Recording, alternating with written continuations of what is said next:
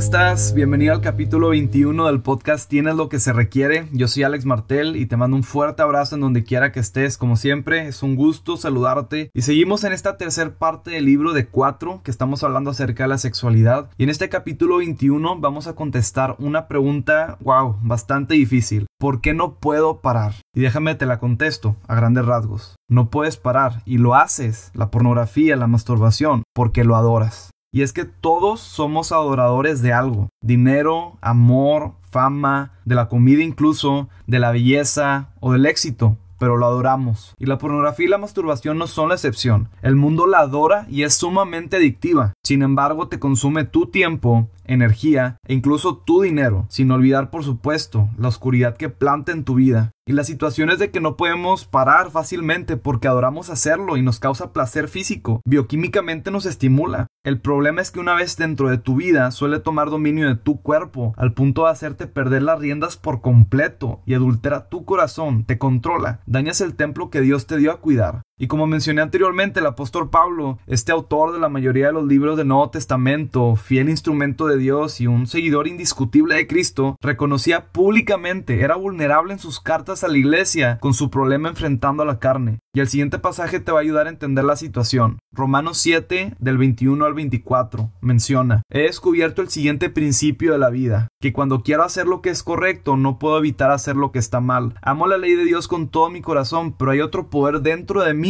que está en guerra con mi mente. Este poder me esclaviza al pecado que todavía está dentro de mí. Soy un pobre desgraciado. ¿Quién me libertará de esta vida dominada por el pecado y la muerte? ¿Puedes escucharlo? Hay una profunda ansiedad de Pablo al decir que él quiere hacer lo correcto, pero que no puede evitar hacer lo que está mal porque lucha con este pecado que sigue dentro de él y está en esta guerra con la mente. Y nosotros somos iguales, tenemos este problema también. Así que sorpréndete. Incluso el apóstol Pablo, quien era constantemente lleno del Espíritu Santo, tenía estas batallas al intentar hacer lo correcto con su cuerpo. Y en su mente se desataba esta batalla que lo tentaba a caer en pecado. Y cuando pienso en esto último me pregunto, si el apóstol Pablo batallaba con las tentaciones, pues cuánto más yo, que soy un simple mortal, no voy a batallar con ello. Y un poder dentro de la mente de Pablo lo atacaba y le hacía pedir misericordia. Y es importante que se menciona la palabra en estos versículos de esclavizar. O sea, no se trata de una situación ligera o parcialmente compleja en donde puedes encontrar una salida express. Y aunque las puertas de la cárcel están abiertas, recalca que en verdad hay algo atándolo y que no lo deja avanzar. Le duele y le quita su libertad. ¿Te sientes identificado? Porque a todos nos ha pasado en algún punto de nuestra vida. Dentro de nosotros existe esta naturaleza pecaminosa que jamás vamos a poder quitarnos de encima. Piensa lo que es como un gen pecador o un chip integrado del nacimiento que nos hace pecar. Y la tentación no viene por parte de Cristo, esta es causada por Satanás, porque él utiliza al mundo y utiliza diferentes medios estratégicos para esclavizarte a ti y a las personas y evitar que estemos cerca del reino de Dios y esta tendencia a desear lo malo siempre estará presente en tu vida y en la mía. Sin embargo, cuando nuestro ser tiene la comunión correcta con Cristo, Él nos dota del dominio propio. Es este don fuera de nuestra capacidad para sobrellevar esta tentación y vencer el pecado. Créeme, es solo gracias al perdón y la misericordia de Dios que podemos derrotar los vicios y las tentaciones. No hay más.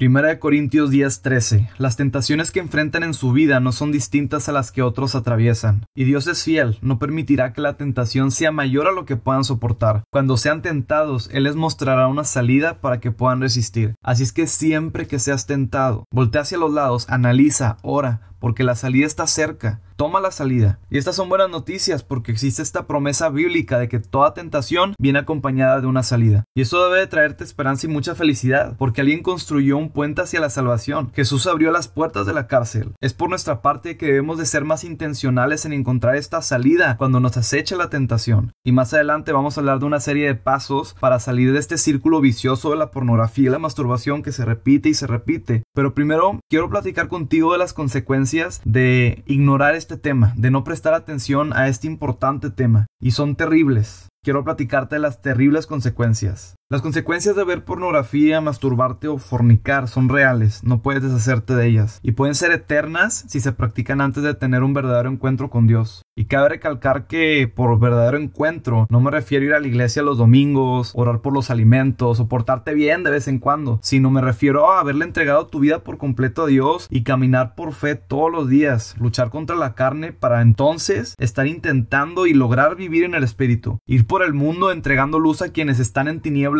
de ser ejemplo y de ser un estándar a los demás. Y aún en el mejor de los escenarios, estarías como quien en riesgo de caer en tentación. Pero a diferencia de una vida cedida al pecado, tú vas a tener más agilidad y sagacidad para combatir en la batalla el pecado. Y uno termina convirtiéndose en lo que se alimenta. No me dejarás mentir. Estaría espectacular comer comida chatarra todo el tiempo y adelgazar, ¿verdad? Y no creo que sea el único con alma gorda aquí. La pregunta es, ¿cómo esperas ver los resultados que tanto anhelas si sigues alimentándote de lo mismo? En realidad, no tienes derecho a estar molesto o enojado por no conseguir lo que quieres si no has puesto el esfuerzo requerido para alcanzar tus metas. Y déjame te esta frase. Las consecuencias en tu vida son el resultado de la vida espiritual que llevas. Ouch. A todo nos pega, pero es muy cierto. ¿Cómo está tu vida espiritual? Porque de ellas dependen tus consecuencias. Porque de hecho recientemente leí en un reconocido sitio de salud que practicar la masturbación de manera constante tiene efectos secundarios en tu físico. Te voy a decir algunos ejemplos. Irritamiento de la piel, dolor en los conductos internos del pene e incluso la disfunción eréctil. Que no se te para el amiguito.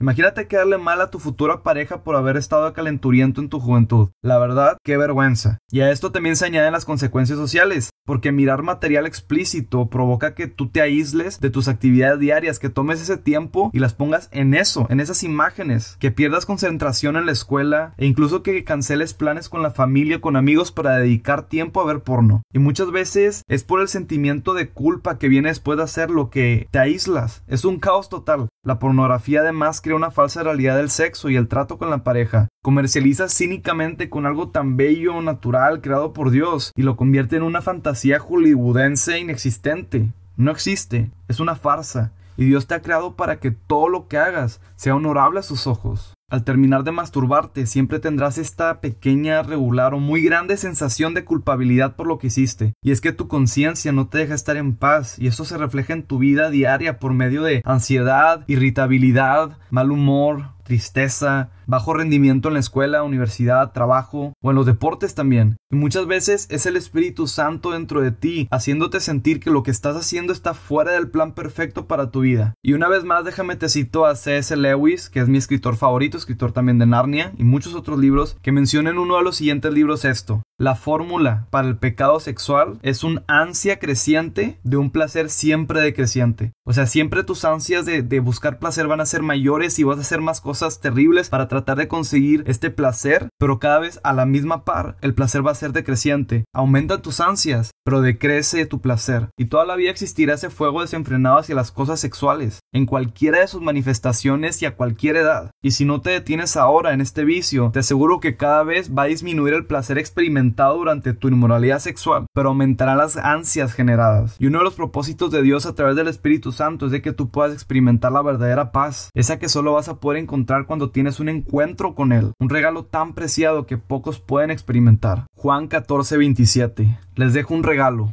paz en la mente y en el corazón. Y la paz que yo doy es un regalo que el mundo no puede dar, así que no se angustien ni tengan miedo. Escucha esto, Dios te da una paz que ni siquiera el mundo puede darte, es eso que tanto anhelas. Yo, de veras, yo cuánto anhelo esa paz, mi estimado. De veras, oro a Dios para que un día ambos, tú y yo, junto a todo el pueblo de Cristo, podamos experimentar en la plenitud de su presencia esta paz. Y es la batalla, ya que mientras el propósito de Dios es traerte paz para llenar ese vacío interno, Satanás está luchando incansablemente por robártela y sembrar su reino de miedo, de ansiedad, de depresión, incertidumbre y de pobreza espiritual. Juan 10:10 dice, el propósito del ladrón es robar, matar y destruir, y el propósito de Dios es traerles vida plena y abundante. Por ello es importante que desde tu etapa actual te respetes a ti y a tu futura pareja e hijos, manteniéndote alejado de todo tipo de acto inmoral y evitarlo te va a dar más energía durante el día para utilizar esa vitalidad perdida en algo más productivo. Vas a ser una persona más productiva y esa incomparable sensación de bienestar tras saber que has hecho lo correcto en respuesta amorosa a Dios. Y Él tome en cuenta todos estos esfuerzos realizados en lo secreto, créeme, y los recompensará a su debido tiempo. Termino con esta frase. Los segundos que dura el orgasmo sexual no se comparan en absoluto con esta satisfacción de saber que venciste la tentación y el gozo de adorar a Dios con todo tu cuerpo. Corrige tu camino